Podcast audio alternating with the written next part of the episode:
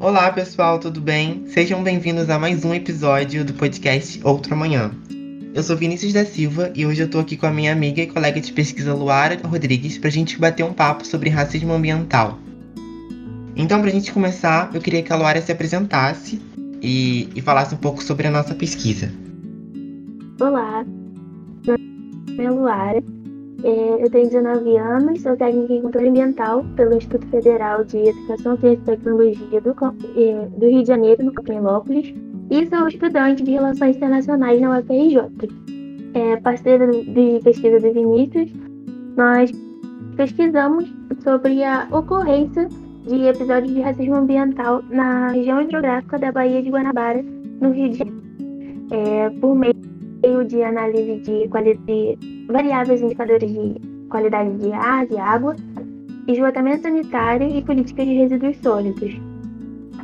E eu também tenho um projeto no Instagram chamado Ambiente para Todos. E eu pretendo é,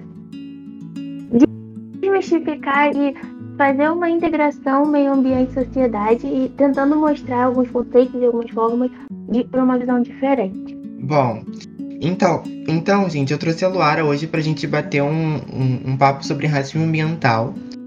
Criar um, um, debate, digamos assim, que seja mais acessível em termos de produção de conhecimento sobre racismo ambiental e tentar uma possível difusão da, da importância de se entender essa problemática.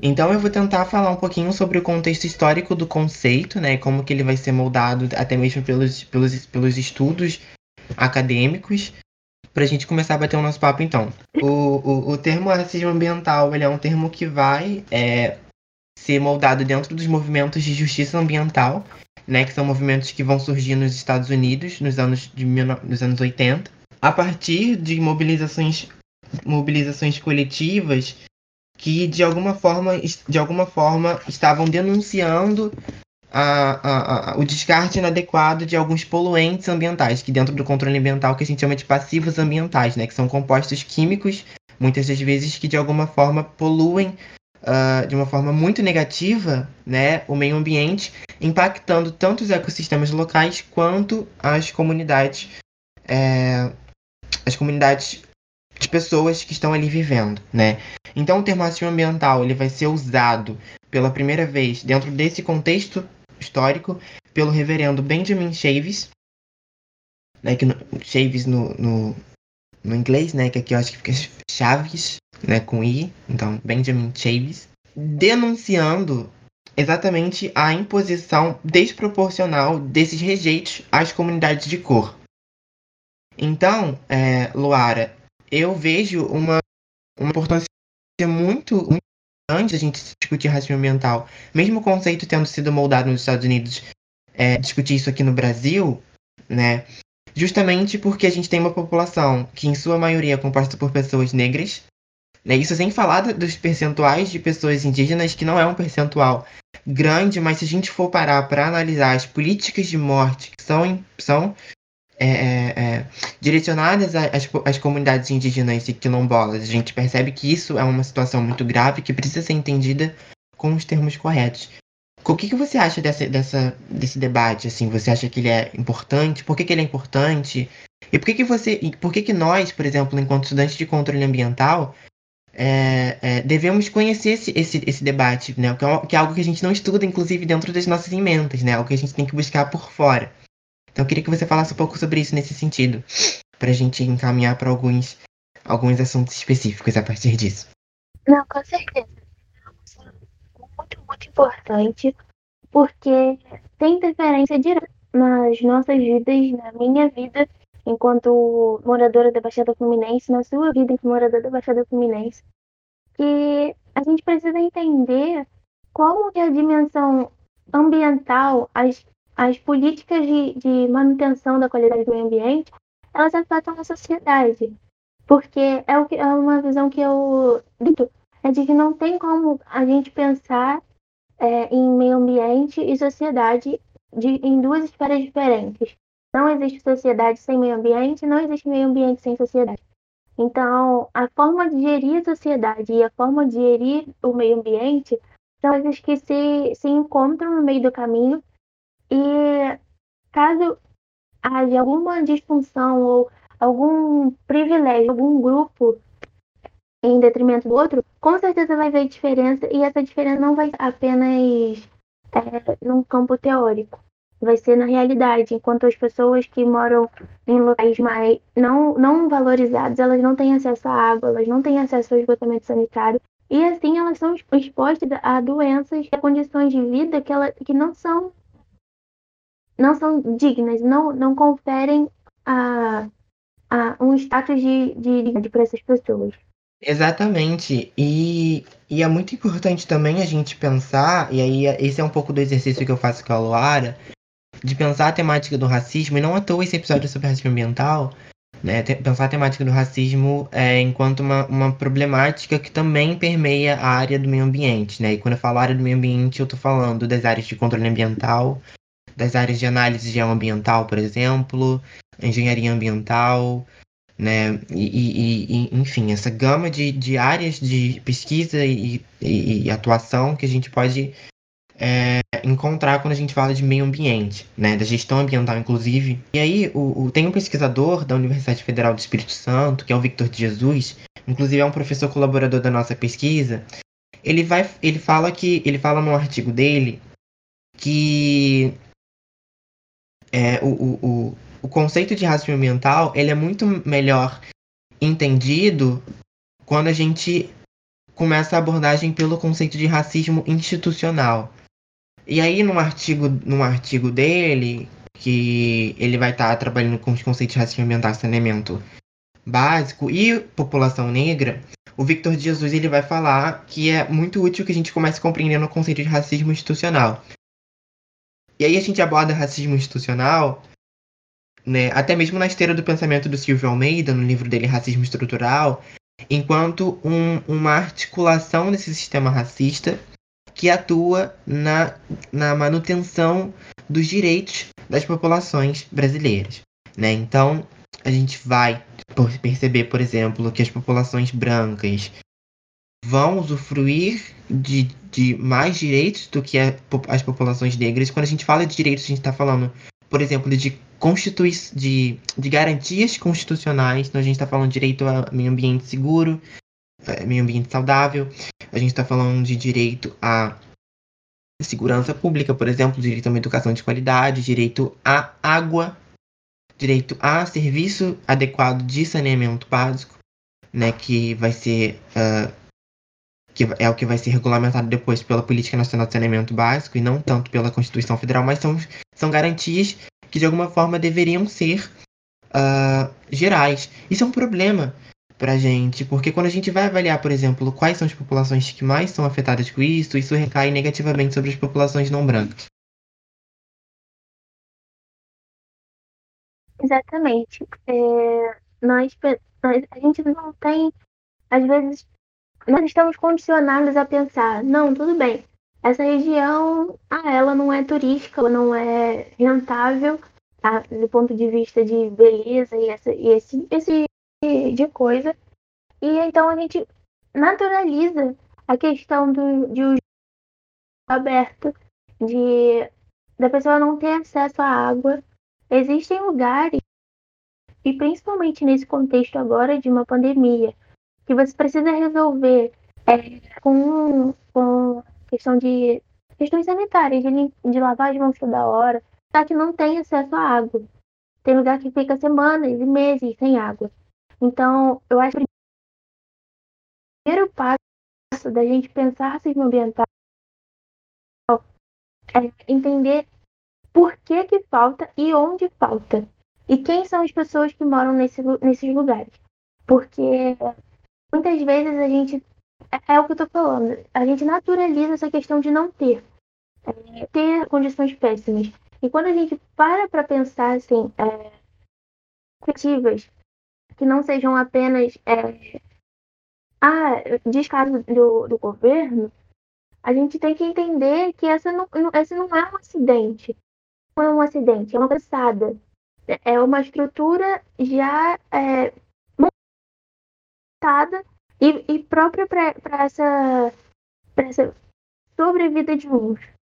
Entendeu? É, então, acho que essa é uma questão de que a gente precisa discutir os, os motivos mesmo. Você tocou numa questão importante que é pensar como que essa ocorrência de fato ocorre, né? Bem redundantemente falando. Né? E aí eu lembro de algumas questões que a gente, por exemplo, levantou na pesquisa, que era justamente pensar como que as indústrias iam estar sendo localizadas nessas regiões. Né? E aí a gente percebe, por exemplo, que muitos, muitos complexos industriais são instalados em regiões onde possui exa exatamente nessa, nessa dessa forma, né? Regiões com um alto percentual de pessoas negras e uma baixa renda per capita. Geralmente é assim que funciona.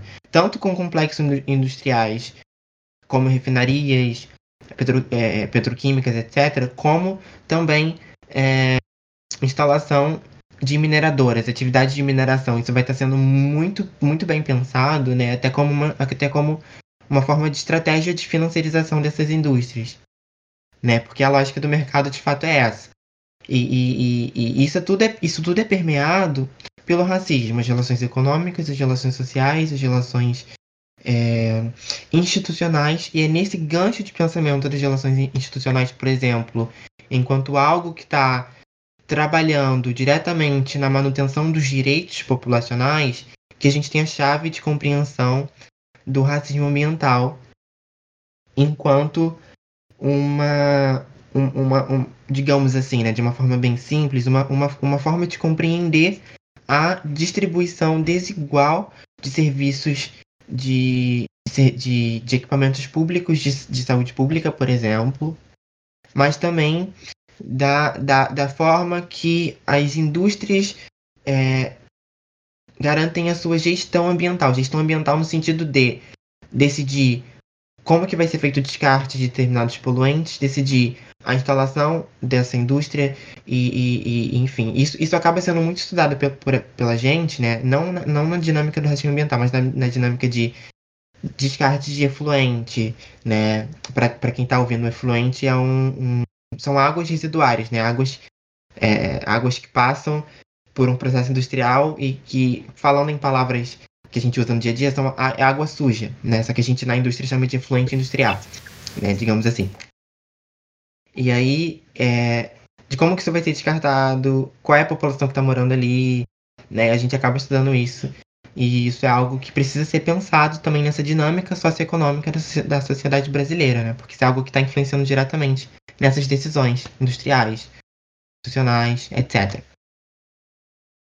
A questão da, da localização das indústrias, eu acho, acredito que é um, uma situação de deles que não quererem enfrentar, é, não terem pro, tanto problema, enfrentar, não terem que enfrentar problema quanto a fiscalização ambiental, é, quanto aos destinos de, de, de, a destinação de efluente, destinação de, de resíduos sólidos e todas essas questões que caso eles se instalassem em cidades mais é, mais centrais, podemos dizer assim, eles teriam que enfrentar.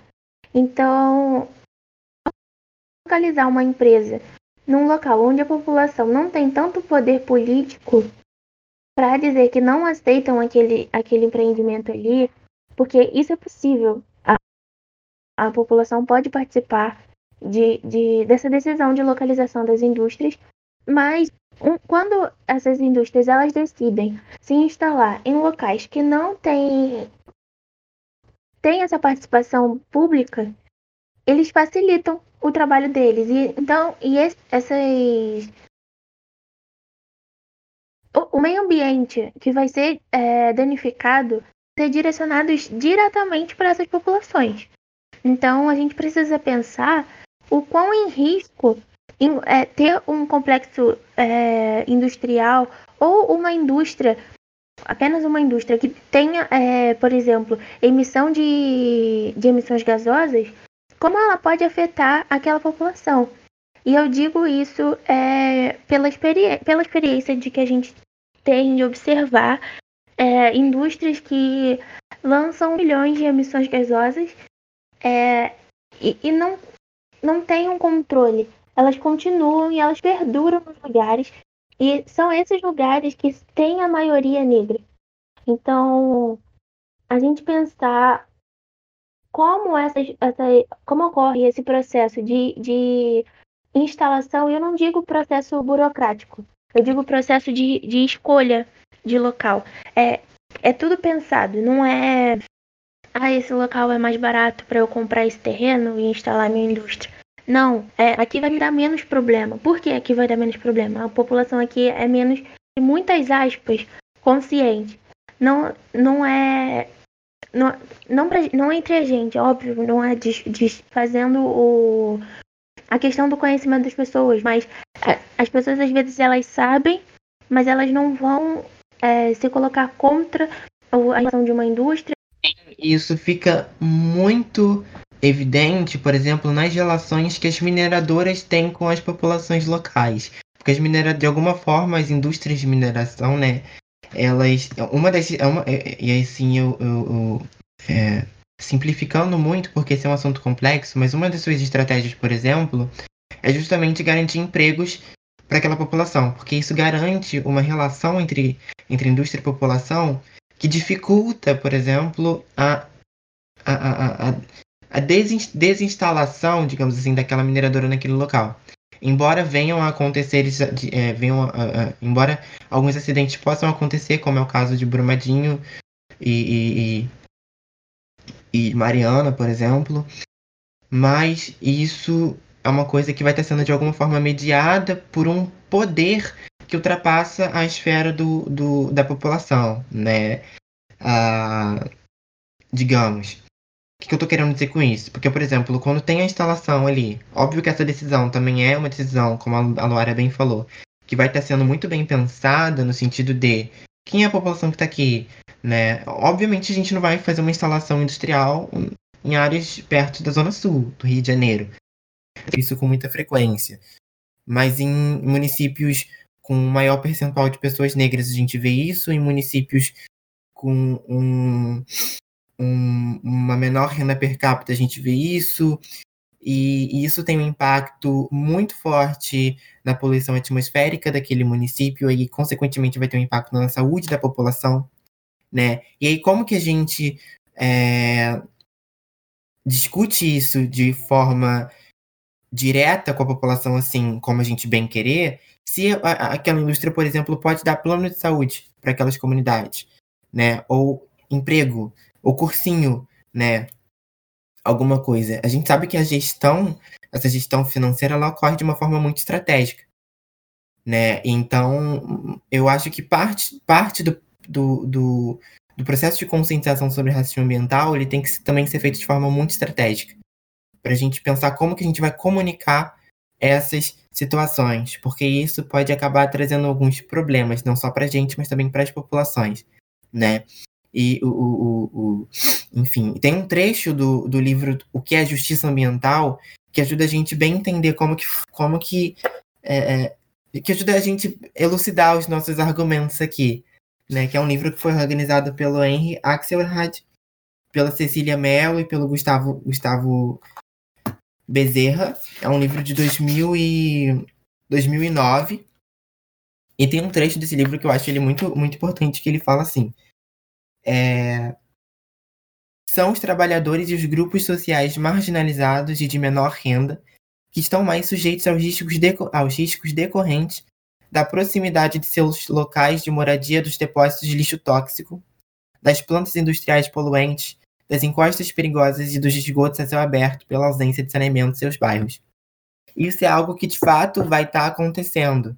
Recentemente, a gente teve a publicação de um estudo importante pela Casa Fluminense, que é o Mapa da Desigualdade, de 2020, e onde vários indicadores estão sendo sintetizados nesse estudo.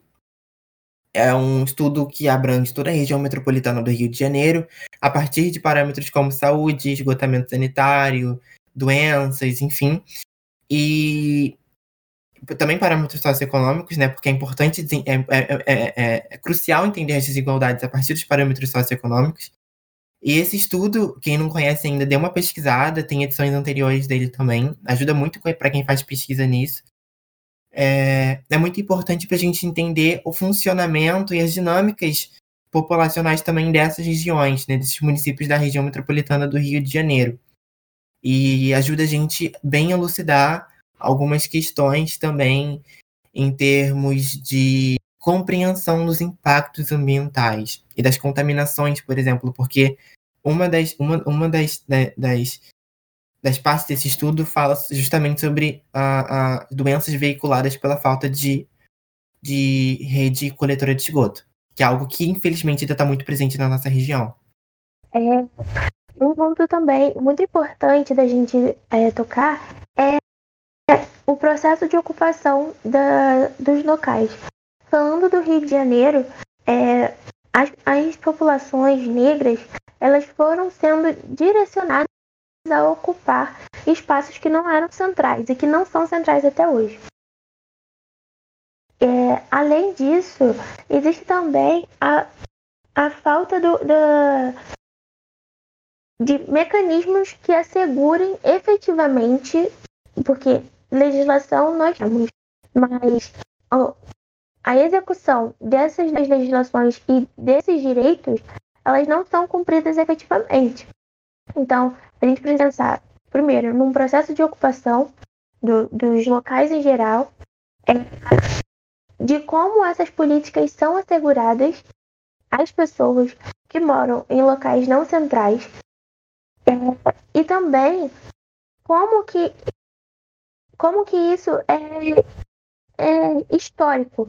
Não é um problema de hoje e não é um problema que eu digo, eu citei as indústrias, mas não é um problema apenas de indústria. É um problema de política pública, política de, de que garanta o acesso das pessoas ao abastecimento de água, ao esgotamento sanitário, à coleta de resíduos sólidos e também a drenagem a limpeza das ruas, muito básico. E, e assim, os níveis são cada vez mais alarmantes de acesso a, a, a, a, essas, a esses serviços.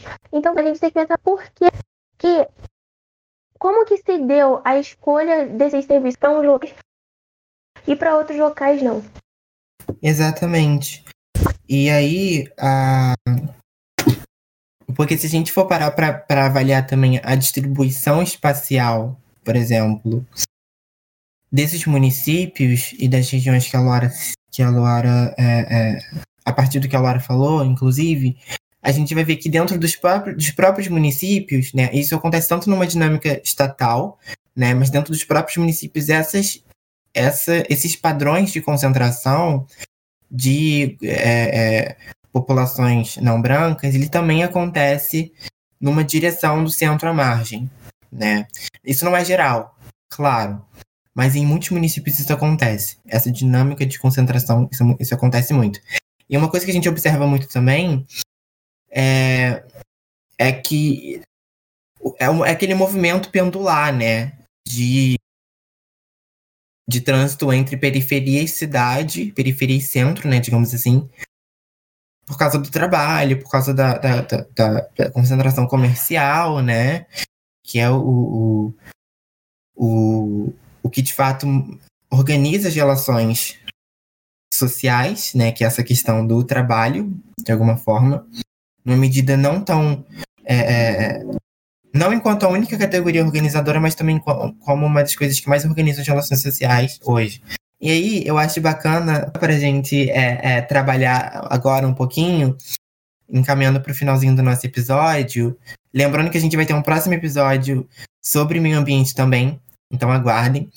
É, mas encaminhando para o finalzinho desse episódio, é, você gostaria de trazer alguma estatística, algum dado relacionado, por exemplo, ao tratamento de esgoto no Brasil, para a gente elucidar um pouco o argumento sobre racismo ambiental? Alguns dados importantes que a gente, a gente julgou legal trazer para vocês é a questão da, dos níveis de atendimento a partir do, do ranking do saneamento, que é um relatório do Instituto Trata Brasil, que organiza as 100, 100 maiores cidades do país de acordo com, com os seus, seus índices de atendimento de água e esgoto.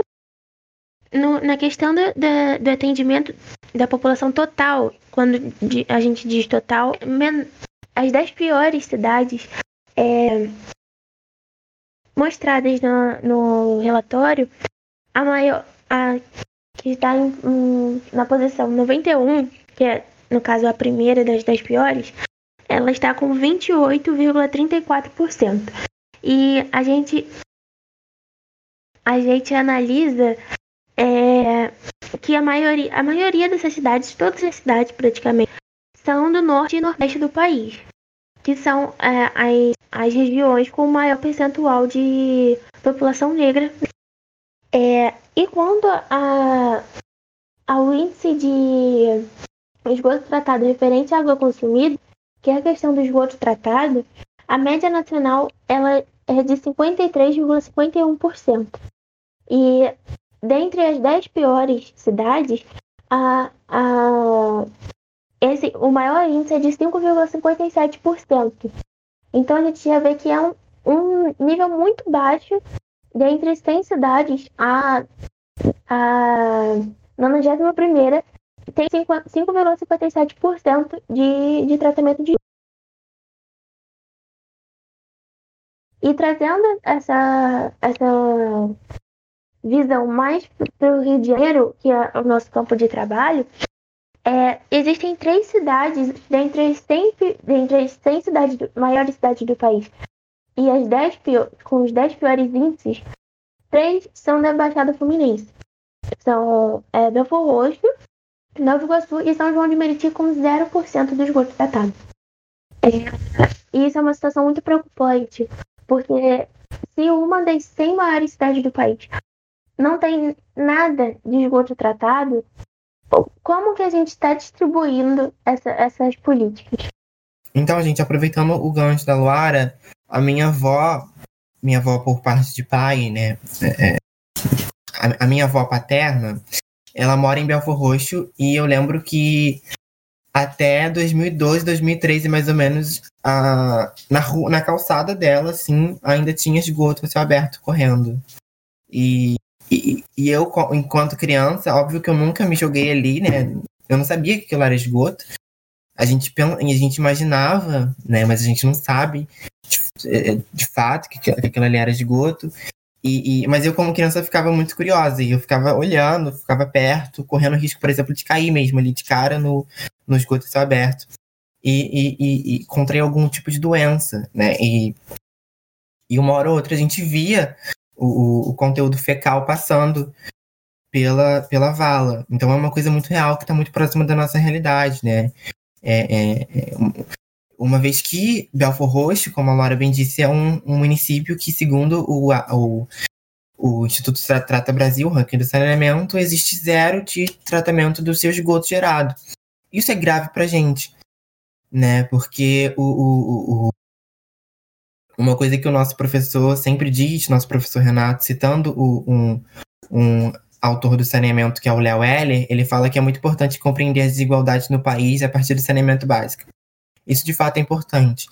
Né? Então, o, o, algumas questões, por exemplo, ficam para gente, né? para gente pensar. É... Quais vão ser e aí trazendo o debate para uma, uma, um tópico mais recente, né? Quais vão ser, por exemplo, os impactos da nova PL do saneamento, na, do novo. É novo, né? Porque é projeto de lei. Quais vão ser os impactos do novo PL do saneamento uh, nas populações mais pobres, que são também as populações negras, né? Não em sua totalidade, mas majoritariamente sim. Né? Como que a gente pensa um, um uma política discriminatória, por exemplo, no sentido de discriminação positiva para o saneamento básico no Brasil?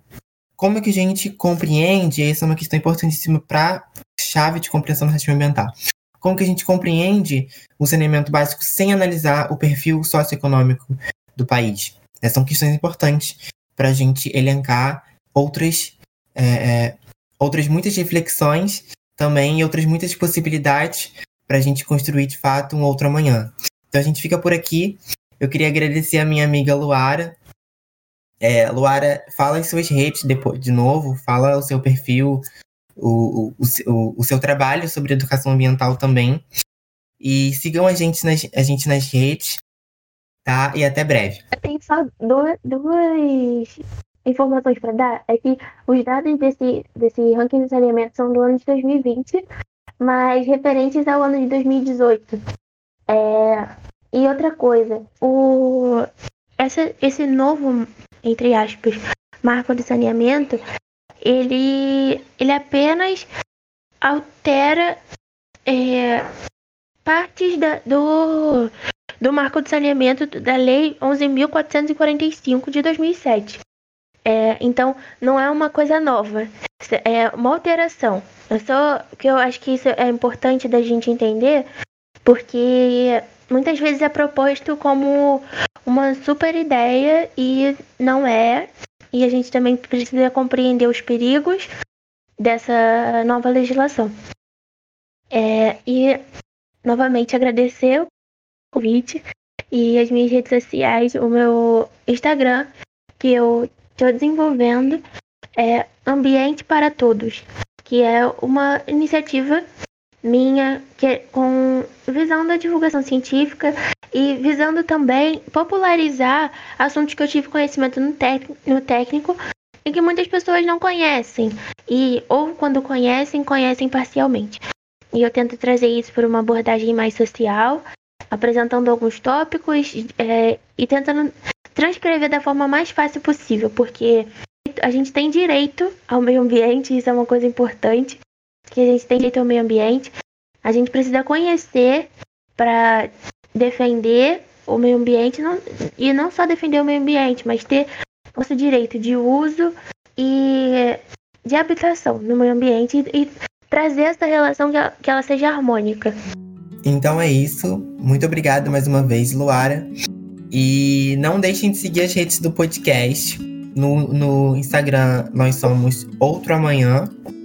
E no Twitter a gente é pod, P-O-D, Outro Amanhã. E também, se possível, contribuir com o nosso Apoia-se. apoia.se barra Outro Amanhã.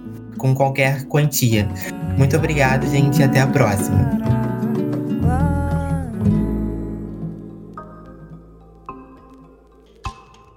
Olá, meu nome é Augusto Perillo e eu vim te convidar para contribuir com a mídia independente. Entre no apoia.se barra produtora embaixada e a partir de R$ reais mensais você ajuda a construir conteúdo independente. Faça parte desse projeto e contribua.